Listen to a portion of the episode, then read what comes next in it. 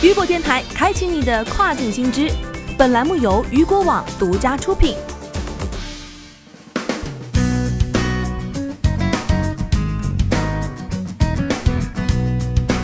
Hello，大家好，欢迎大家收听这个时段的跨境风云。那么接下来带大家一起来关注到的是，天猫海外艾草产品销售额同比增长百分之五十。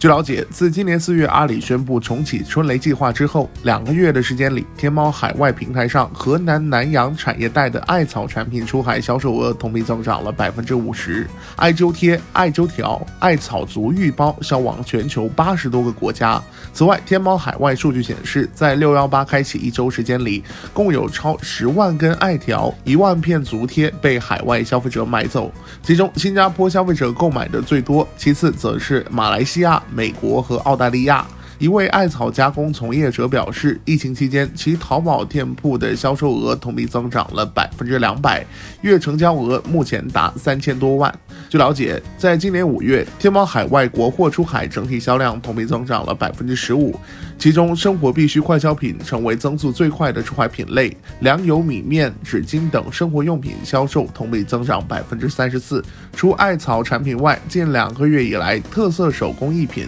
个性定制商品在平台销量同比增长百分之四十六点七，其中蜡染等印染布艺品的出海销量达到了同比百分之一百三十八的增长，定制手链、戒指增长百分之六十八。